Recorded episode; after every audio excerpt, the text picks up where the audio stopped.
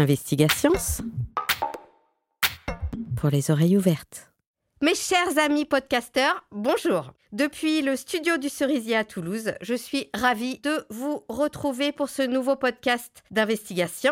Je suis toujours Valérie Ravinet, journaliste, encore plus curieuse et adepte de comprendre et décrypter la science. Je vous emmène aujourd'hui à la rencontre de la protéine, que l'on va observer sous toutes ses coutures Aujourd'hui, en compagnie de deux bioinformaticiens qui ont chacun mis au point des outils puissants capables d'en concevoir. C'est ce qu'ils vont nous expliquer dans quelques instants. Bonjour Frédéric Casals. Bonjour Valérie, bonjour Thomas. Bonjour Thomas Chiex. Bonjour Valérie, bonjour Frédéric. Quelques mots pour vous présenter avant de lancer nos échanges. Frédéric Casals, vous êtes directeur de recherche à l'Institut national de recherche en sciences et technologies du numérique, l'INRIA. Vous êtes basé au centre de Sophia Antipolis où vous dirigez l'équipe Algorithme, Biologie, Structure. Vos travaux, comme ceux de votre interlocuteur aujourd'hui d'ailleurs, se situent à l'interface entre informatique et biologie structurale et ils vous ont conduit au développement d'un environnement logiciel, la Structural Bioinformatics Library. Vous êtes également titulaire d'une chaire au sein du 3IA Côte d'Azur, l'un des quatre instituts interdisciplinaires d'intelligence artificielle de France, où vous vous attachez à concevoir des protéines et à étudier leurs interactions. Est-ce exact? Tout à fait. Parfait. Pour échanger avec vous aujourd'hui, j'ai le plaisir donc d'accueillir Thomas Chiex. Thomas Chiex, vous êtes également directeur de recherche. Vous œuvrez, vous, au sein de l'INRAE, l'Institut national de recherche pour l'agriculture, l'alimentation et l'environnement à Toulouse. Vous êtes, je le disais, bioinformaticien et vous vous consacrez à l'écriture de logiciels et à la conception d'outils d'intelligence artificielle dédiés aux protéines. Vous avez mis au point des outils Toolbar 1 et Toolbar 2 pour citer les deux derniers qui font visiblement merveille en la matière. Vous allez nous l'expliquer. Et pour être tout à fait complète dans cette présentation, j'indique que vous êtes également porteur d'une chaire au sein de l'Institut interdisciplinaire d'intelligence artificielle de Toulouse, ANITI, chaire qui porte le nom étrange que vous allez nous expliquer, Intuition 1 et Logique 2 pour le design. Mais avant de décrypter tout ça, une première question à tous les deux. C'est quoi une protéine? Frédéric Casals, je vous laisse commencer. Si vous voulez, oui, bien sûr. Bon, une protéine, c'est une biomolécule euh, au rang desquelles les acides nucléiques, les protéines, etc. Et ces biomolécules, en fait, sont faites de chaînes polypeptidiques. Donc ça, c'est la, définition hein, de ce qui compose une protéine. Mais en fait, on s'intéresse surtout aux protéines par leur fonction, puisque les protéines sont impliquées dans à peu près tous les processus biologiques auxquels on peut penser, la structure des tissus, la compartimentation, la gestion de l'énergie, la perception, la protection, la vie et la mort des cellules, etc. on y reviendra peut-être. Donc voilà, l'unité, la protéine, en résumé, pour moi, c'est cette unité fonctionnelle qui est faite d'une ou plusieurs chaînes polypeptidiques et dont la fonction est attachée à sa structure mais aussi à sa dynamique, pour faire bref. Thomas, est-ce qu'on peut être encore plus concret dans cette définition? Comme l'a dit Frédéric, il y a trois familles de molécules qui sont sous tous les aspects du vivant. C'est l'ADN et l'ARN dont on entend beaucoup parler à travers l'ARN messager en particulier. Et puis il y a les protéines. Et quand on a décrit ces trois-là, on a déjà fait un gros tour. Et euh, les protéines sont souvent considérées comme une des molécules qui a fait naître la vie en quelque sorte. L'ADN est un peu trop stable, l'ARN est fragile et pas super puissant en termes d'efficacité chimique.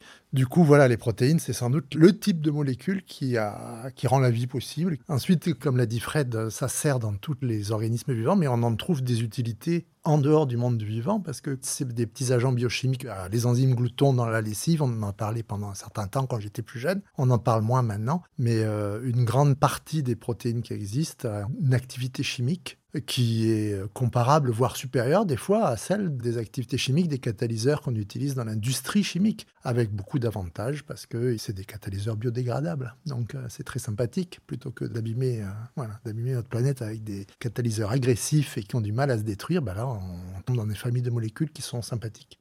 D'accord, donc euh, il n'y a pas une, mais des protéines avec des usages euh, extrêmement diversifiés selon leur nature. Tout à fait. Alors dites-moi tous les deux pourquoi et comment vous les étudiez, vous les concevez chacun dans vos laboratoires. Je vous laisse commencer, euh, Thomas Chiex. Alors, on les étudie. La chose que Frédéric a dit rapidement, c'est que c'est vrai que ces molécules, elles ont la caractéristique, d'ailleurs comme l'ADN et l'ARN, hein, d'être des chaînes, on va dire. Donc c'est des successions de petites molécules. On fait souvent l'analogie avec des perles. On assemble en général, alors on peut, on peut élargir son catalogue, mais on assemble en général des perles de 20 natures différentes. Donc on a 20 couleurs de perles et on fait un collier et ça, ça fait une protéine. On imagine bien que si on met 200, euh, 500 perles et qu'on a le choix à chaque fois parmi 20 couleurs, on peut faire une quantité de colliers différents qui est énorme. Et c'est une des grandes difficultés euh, quand on conçoit une protéine, c'est qu'il faut trouver la bonne couleur, en gros, pour, euh, pour simplifier les choses, à chaque fois qu'on insère une perle sur le collier, pour qu'elle fasse ce qu'on voudrait qu'elle fasse à la fin. Finalement, le problème de conception de protéines, quand on veut en designer une nouvelle, il se ramène en termes informatiques ou mathématiques à des choses qui pourraient sembler assez simples. C'est finalement, je dois choisir je dois générer une chaîne de caractères, donc un mot un peu long, hein, ça peut aller entre 5 et plusieurs milliers de caractères de long, le mot, et avec un alphabet de 20 lettres. Mais il faut que mon mot soit magique. C'est pas un mot tiré au hasard qui va faire grand chose. Il faut que ça soit le mot magique. Et ensuite, qu'est-ce qui va se passer? Bah, L'algorithme, il va nous sortir une lettre, une série de lettres. Et cette série de lettres, on va, on va, faire va lui faire subir des, des processus. Euh, alors, comment on produit la lettre? Il faudrait le dire après. Mais en gros, une fois qu'on a cette série de, disons, 300 lettres, on la traduit avec un code universel en ADN, un code ADN, et ensuite on va utiliser une bactérie, typiquement, c'est pas toujours une bactérie, mais on va utiliser une bactérie qu'on va modifier, on va modifier son génome, et la bactérie va se mettre à produire la protéine, la molécule, la vraie, celle avec des petits atomes. Là, il y a beaucoup de façons différentes de, de concevoir des protéines en essayant de modéliser, de représenter les forces interatomiques des atomes qui composent la protéine pour qu'elle organise, quand elle se met dans l'eau, il y a des effets du solvant, comme on dit. Donc l'eau a un effet sur la protéine, sur beaucoup d'entre elles, pas toutes. Ça a tendance à la forcer à se replier sur elle-même, d'une certaine façon, très particulière problème de protéine folding dont on parle beaucoup en ce moment, avec AlphaFold 2 en particulier, mais pas seulement. Et en fait, qu'est-ce que ça a comme effet? C'est ça a comme effet d'organiser les atomes dans l'espace, les atomes qui la composent. Et ces atomes, bah, c'est principalement du carbone, de l'oxygène, de l'azote et de l'hydrogène, hein, les atomes qui servent dans le vivant. Ils ont chacun des propriétés assez différentes. Certains sont électronégatifs, d'autres pas. Il y a de la polarisation. C'est vraiment de, la physique. Et la façon dont ces atomes sont organisés, ben, ça va donner à la protéine des pouvoirs. Voilà, des pouvoirs euh, très variés. Ça peut être de faire du mus, ça peut être de se déplacer. Il y a des moteurs euh, rotatifs inversibles à base de protéines. Il y a des catalyseurs qui arrivent à catalyser des réactions qu'on n'arrive pas à catalyser à pression ambiante et qu'eux arrivent à catalyser.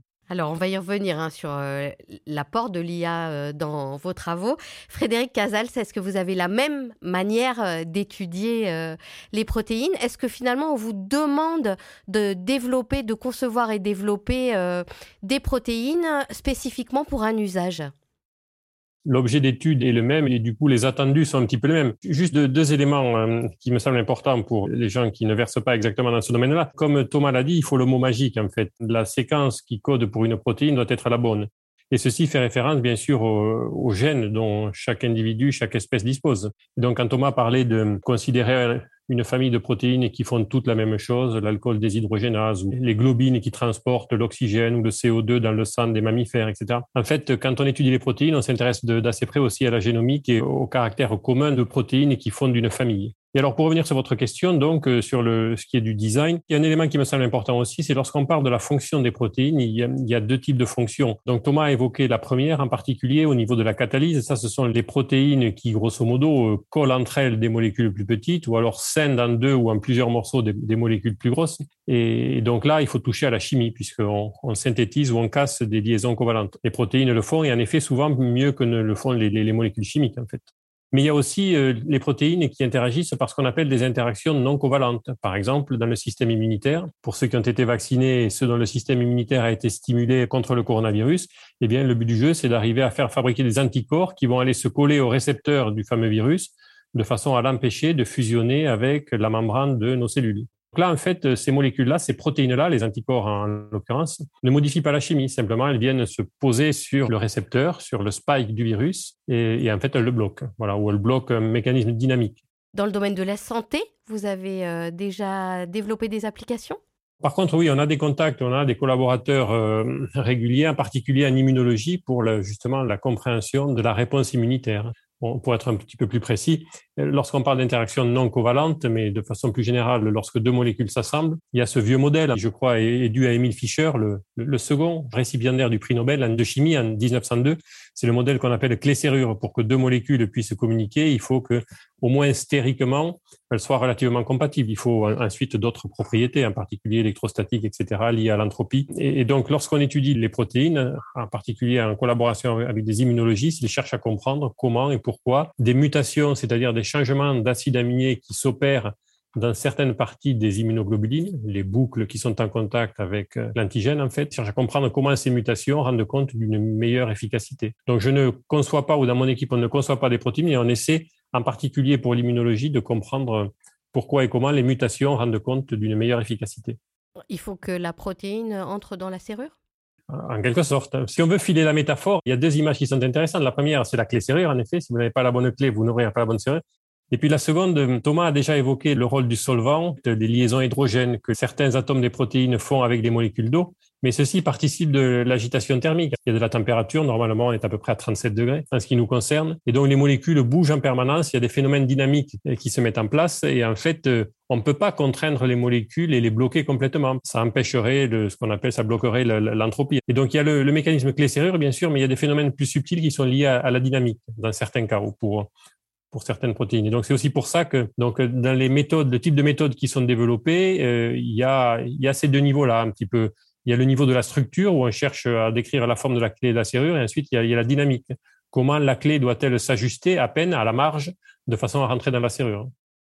Compris. En termes de domaine euh, d'application, quels sont les vôtres, euh, Thomas Chiex? Donc, on travaille aussi bien dans le domaine de la santé. On a des collaborations avec des gens de l'INSERM sur la conception d'anticorps, euh, quoi, des nano-anticorps, comment dire. Donc, ce sont des versions d'anticorps qui sont issus des camélidés. Donc, c'est les requins et les chameaux, et en particulier, les lamas. Donc, tous les camélidés qui ont des anticorps un petit peu différents des nôtres, dont on peut extraire un fragment tout petit qui va jouer le rôle d'un anticorps, mais qui est beaucoup plus petit, moins d'atomes dedans, donc moins cher à produire, mais avec des capacités similaires aux anticorps humains. Donc on a produit pour l'INSERM des squelettes d'anticorps, donc c'est assez différent d'une activité traditionnelle comme celle que décrivait euh, Frédéric. Si on fait l'analogie avec la clé, c'est la poignée la poignée de la clé. Euh, donc les gens, la majorité s'intéressent à concevoir la partie qui va s'insérer dans le trou, mais il faut bien la tenir aussi, cette partie.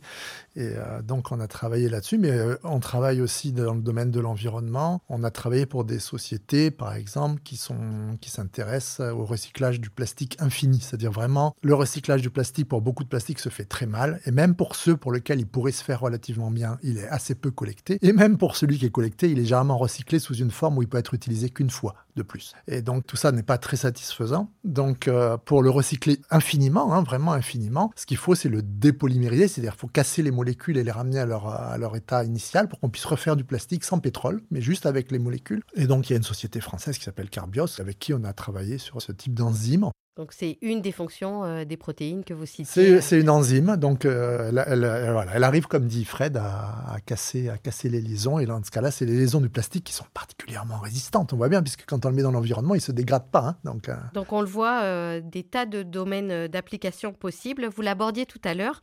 Quel est l'apport de l'intelligence artificielle dans vos recherches et À quoi sert l'IA finalement dans ces domaines? Donc nous, on utilise des technos d'intelligence artificielle pour essayer d'être capable de se déplacer très rapidement, en particulier d'optimiser une fonction sur des espaces discrets de ce type.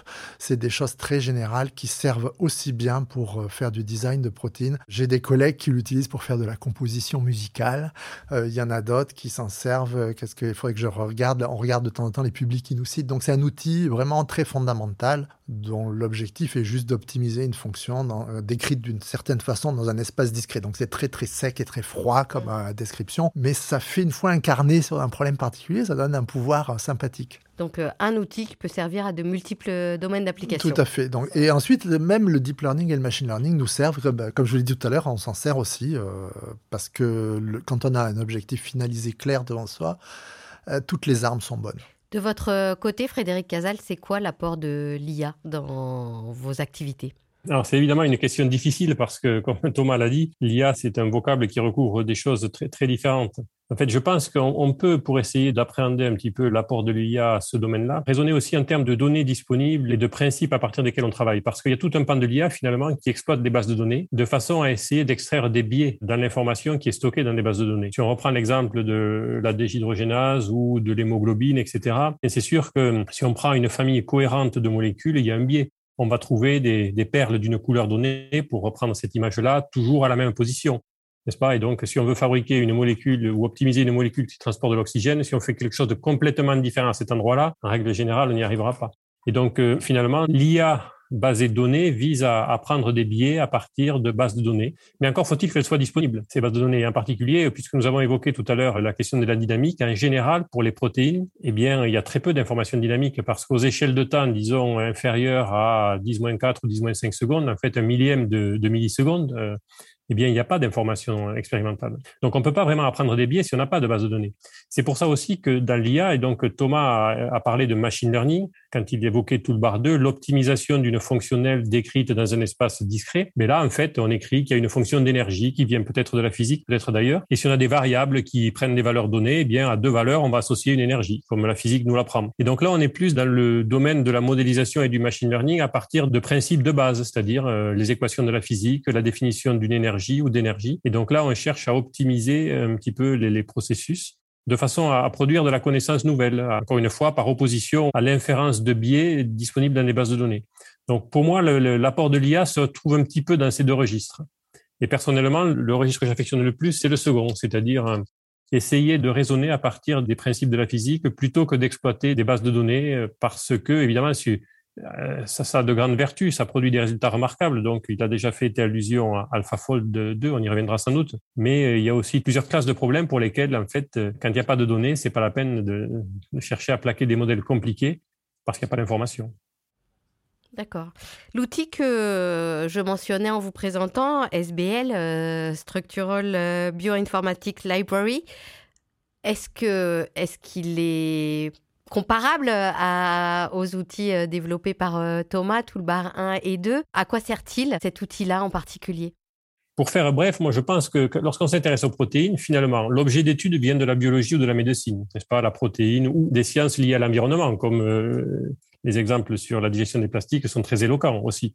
Donc on a voilà, on a cet objet qu'il faut étudier avec des modèles qui en général viennent de la chimie et de la physique, n'est-ce pas? Et l'étude de ces objets avec ces modèles pose des questions mathématiques liées à l'optimisation, euh, au calcul, à la géométrie, à l'énumération des conformations des 20 à la puissance 2 euh, ou 300, ça fait combien 10 à la puissance 250, un truc comme ça. Donc, euh, des grandeurs qui nous échappent. Qui nous échappent. Et donc, l'ASBL, en fait, c'est une librairie. Alors, c'est pas un logiciel qui répond à une question spécifique c'est un, un gros Lego. Et en général, il y a des briques avec des formes différentes. Il y en a des allongées, il y en a des un peu rectangulaires, il y en a qui ont des roues, il y en a qui ont qui permettent de faire le toit d'une maison, etc. Et donc dans la SBL, en fait, on a ce gros Lego avec euh, des briques assez différentes et complémentaires. Qui, alors chaque brique évidemment fait l'objet a fait l'objet de publications, etc. Euh, euh, validées contre les solutions préexistantes pour, pour de façon à évaluer l'apport de la brique en question. Et, c'est en assemblant ces briques qu'en fait, on produit un logiciel qui répond à une question donnée. Par exemple, si on reprend la métaphore clé-serrure, eh bien, peut-on décrire précisément la, la, région de contact entre les dents de la clé euh, dont on m'a parlé et puis la partie femelle dans la serrure? Et euh, cette zone de contact, comment évolue-t-elle si on déforme euh, la clé, peut-être euh, si on appuie un peu trop fort ou si on la fait bouger, etc. Ou comme quand on veut brancher une prise électrique, et si on n'y arrive pas, en fait, la bonne solution, c'est la faire gigoter pour arriver à trouver la, bonne configuration. Donc, par exemple, dans l'ASBL, il y a des outils pour évaluer la, la forme, la morphologie des interfaces et la stabilité de ces interfaces lorsque les molécules bougent. Ce qui s'applique à tout domaine. Alors ça, c'est une question générique, c'est-à-dire que décrire l'interface entre deux molécules, finalement, il faut savoir quelles sont les propriétés des atomes. Mais en fait, les atomes, on les représente par des boules. Et là, on, on, retombe un petit peu dans la description générique que faisait Thomas tout à l'heure. C'est-à-dire que lui optimise une fonctionnelle qui vient de quelque part, peut-être de la reconnaissance du langage, de la musique, de la création de colliers colorés. Mais certains de nos outils, par exemple, sont utilisés par des astrophysiciens qui cherchent à caractériser la morphologie des galaxies, parce qu'en fait, ils représentent les galaxies par des sphères. Et alors, évidemment, si on veut calculer le volume d'une galaxie avec ses étoiles, on est ramené à faire des calculs de géométrie sur des, sur des boules. Est-ce que tout le bardeux, c'est aussi euh, imaginable comme une bibliothèque euh, qu'on peut utiliser? En fait, euh, sur le site de Toolbar2, il y a écrit que c'est effectivement une bibliothèque C++, mais c'est du vocabulaire d'informaticien, c'est pas du vocabulaire de libraire. En gros, euh, parce que euh, Toolbar2, c'est un ensemble de fonctions codées dans un certain langage qu'on peut appeler pour qu'elles rendent un service idoine. On va piocher des solutions? On va piocher des fonctions, comme on les appelle, hein, qui vont rendre un service quand on les appelle. Donc euh, on a le choix, il y en a plein. Et ça, il y a une API, comme on dit en informaticien, Application Programming Interface. il faut piocher dans tout ce qu'elle sait faire pour prendre celle qui fait euh, ce dont on a envie qu'elle fasse, si elle existe. Parce que des fois, les gens ont des besoins qu'on ne peut pas satisfaire. Un exemple euh, de, des dernières applications qui ont pu être réalisées à partir de, de Toolbar 2 les dernières choses qu'on a développées avec Toolbar 2, c'est bah, qu'il y a un petit rapport avec leur, le caractère on va dire, flexible. C'est vrai que le bruit thermique est tout le temps là. Hein. Quand on est des échelles où euh, quand on conçoit une molécule, il y a des effets du solvant, il y a des effets quantiques, il y a des effets thermiques qui sont euh, présents et qu'il est difficile d'oublier, sauf si on fait purement du machine learning, mais la vérité n'est pas tout le temps dans le pur machine learning, comme, euh, comme le dit Fred. Et euh, bah, là, nous, on a essayé, on a conçu une méthode qui permet de concevoir une protéine dont on va espérer qu'elle sera capable d'adopter plusieurs formes successivement dans l'espace. Donc, au lieu de cibler euh, le problème crucial du design de protéines, c'est essayer de, trouver les couleurs du collier de perles qui font que quand on va mettre la protéine dans l'eau, elle va se replier avec une certaine forme. Ben là, au lieu de viser une seule forme, on en vise plusieurs en même temps. Ça peut être des formes qui sont très proches les unes des autres. Et à ce moment-là, on va essayer de capturer la petite flexibilité qui existe dans les protéines les plus utilisées, on va dire. Ça peut être des formes très différentes. Et dans ce cas-là, on va pouvoir essayer de concevoir des protéines qui ont des effets de bascule. On appelle ça des switches dans le domaine. Donc des, protéines comme des interrupteurs, suivant les conditions. Par exemple, le pH change, et eh bien elle va changer de forme. Ça peut être ce genre de choses. Donc ça, c'est les dernières choses. Et tout le bar 2, euh, c'est toujours une surprise pour nous hein, qui avons conçu cet outil pour des choses totalement différentes. Il arrive à prendre en compte plusieurs objectifs de forme en même temps sans être absolument euh, épuisé par la tâche d'explorer un espace qui devient encore plus gros cette fois-ci. Donc c'est encore plus que, que 20 à la puissance 300. C'est multiplié par aussi le nombre d'états qu'on prend en compte des outils euh, qui servent un peu à tout finalement.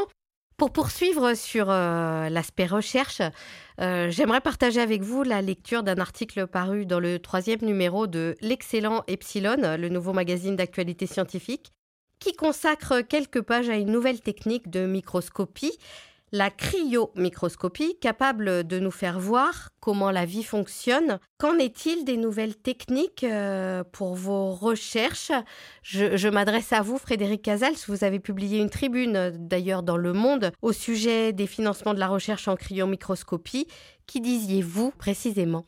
Donc la cryomicroscopie, bon, il faut savoir que les données structurales de protéines dont on dispose, par données structurales, en fait, on, attend, on entend la position des atomes, c'est-à-dire que si on va dans la base de données en question, la protéine databank, et si on prend un fichier dans cette base de données, on a donc pour, les atomes qu'évoquait Thomas tout à l'heure, le carbone, l'hydrogène, l'oxygène, euh, l'azote, le soufre, le phosphore essentiellement, on a pour chaque atome ses coordonnées X, Y, Z, avec une précision qui est à peu près la taille de l'atome, c'est-à-dire l'angstrom, 10 à la puissance moins 10 mètres. Donc c'est remarquable quand même. Pensez que dans ces modèles-là, on voit les atomes où ils sont, avec une précision qui est leur taille. Et donc, les modèles de protéines à l'échelle atomique viennent de trois modalités expérimentales, essentiellement. Donc, la cristallographie par rayons X, qui date des années, la moitié du siècle dernier, la résonance magnétique nucléaire, qui est, disons, 20 ans de plus, à peu près, et la cryoélectromicroscopie.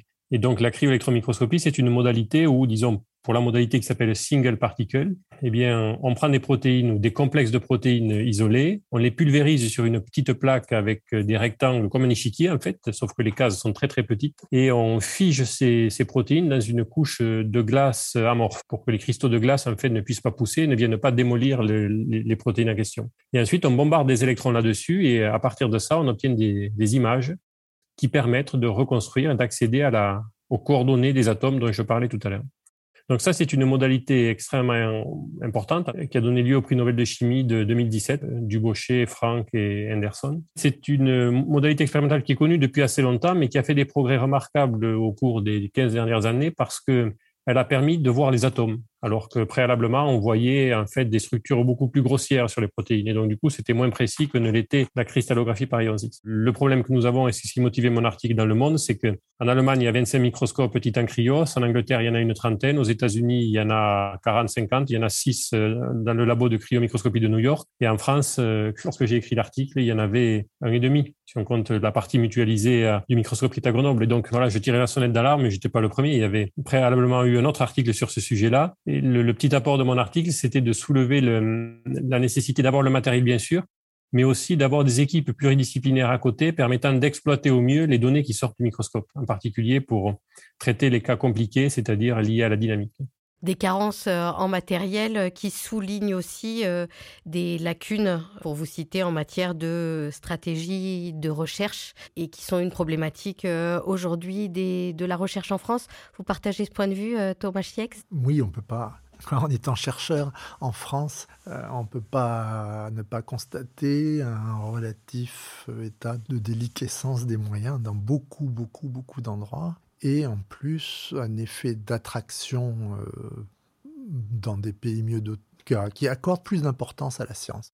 Est-ce que les trois IA euh, que je mentionnais, et vous êtes tous les deux euh, titulaires de cherche, sont un peu une réponse à ces carences-là ou pas? Non, je ne crois pas qu'on soit à la hauteur du challenge. Et ensuite, les actions restent des faits très limités puisque ça va concerner quelques personnes. Ça va permettre des recrutements humains un peu plus intenses. Ça permet aussi de rapprocher parfois un peu l'industrie et la recherche. C'est une des faiblesses françaises aussi. Je pense qu'il y a une sorte de distance qui s'est installée entre l'industrie et la recherche en France qui est, euh, qui est pas très vertueuse. Hein. ça, c'est clair. Donc, c'est un petit pas, mais euh, on va dire on a fait euh, un angstrom alors qu'il faudrait faire beaucoup plus. Frédéric Casals, une remarque à ce sujet?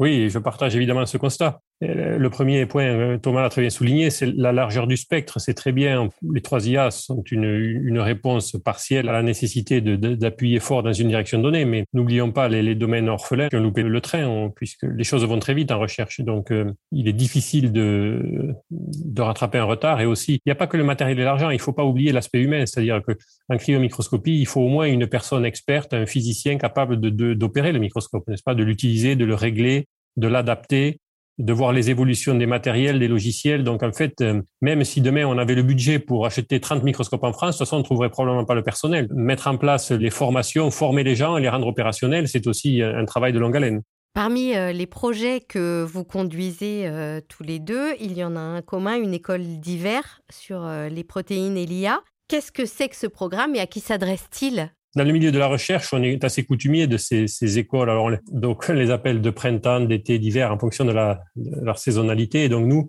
finalement, on avait commencé en 2012 avec en effet Juan Cortés du LAS à Toulouse et puis un autre collègue, Charles Robert, qui est à l'IBPC, un labo CNRS à côté de la rue Dune, là, rue Pierre-Marie Curie, à Paris. Et donc, nous avions porté sur les fonds baptismaux cette école en 2012, euh, après avoir fait le constat qu'en fait, euh, à l'interface entre biologie structurale et informatique, il n'y avait pas grand-chose parce que finalement, il y avait beaucoup d'utilisateurs des méthodes classiques. Il y avait par ailleurs des informaticiens formant le vœu pieux de contribuer à ce type de problématique, mais réellement à l'interface, pour les développeurs de méthodes ambitionnant d'avoir un impact, il n'y avait pas grand-chose. Et donc, on avait dit, ah, il faut combler cette lacune et contribuer à former des gens pour euh, résoudre des vraies questions sur les protéines, mais aussi des gens capables de soulever le capot de la voiture et de regarder quels sont les fondements des algorithmes qui résolvent les dites questions. Alors, on change de sujet tous les ans, de façon à aussi s'adapter à l'évolution des domaines et à s'intéresser aux questions qu'on estime être les bonnes du moment. Donc le sujet tourne, du coup les orateurs tournent et en général le public eh bien, est constitué euh, de jeunes scientifiques, doctorants, postdoctorants, mais aussi de quelques ingénieurs, chercheurs en poste qui veulent réactualiser leurs connaissances. Et donc euh, concernant l'édition de novembre prochain, donc là il faut dire que euh, c'est la première fois où on a eu quand même un, tel nombre de candidatures. Malgré le, Covid, etc., on n'avons que 50 places, on aurait pu accueillir beaucoup plus d'étudiants, mais c'est déjà beaucoup en fait pour euh, avoir des échanges et des cours et des travaux pratiques de qualité, déjà encadrer 50 personnes, c'est beaucoup. Donc on voit que finalement cette thématique euh, intéresse beaucoup, thématique, euh, vous l'avez dit, aux confins de la physique, de la biologie, des mathématiques, de la chimie et de l'informatique évidemment. Oui, c'est bien de pouvoir. C'est un des plaisirs de l'informaticien et du mathématicien, c'est de pouvoir explorer des terres très variées. Donc ça, c'est un grand plaisir. On arrive euh, au terme de notre entretien. Merci beaucoup à tous les deux. Vous pourrez retrouver cet épisode et les précédents sur le site d'Investigation et prochainement sur le magazine en ligne de l'Université fédérale de Toulouse, Explorer. Merci euh, Thomas Chiex. Merci Valérie. Merci Frédéric euh, Casals. Merci à vous. Merci à Aniti, euh, l'Institut interdisciplinaire d'intelligence artificielle euh, de Toulouse, pour son soutien à cette émission que je dédie, comme toujours, à toutes celles et ceux qui ouvrent grand leurs oreilles pour comprendre la science. Et bien sûr, merci à Sébastien Abi du studio du Cerisier pour la prise de son et le montage. Sans lui, rien ne pourrait se tenir. Spécial clin d'œil au dessinateur Strum également alias euh, Fabien Didier pour le visuel de cette émission. Et rendez-vous très prochainement pour un prochain épisode d'Investigations. Investigations Pour les oreilles ouvertes.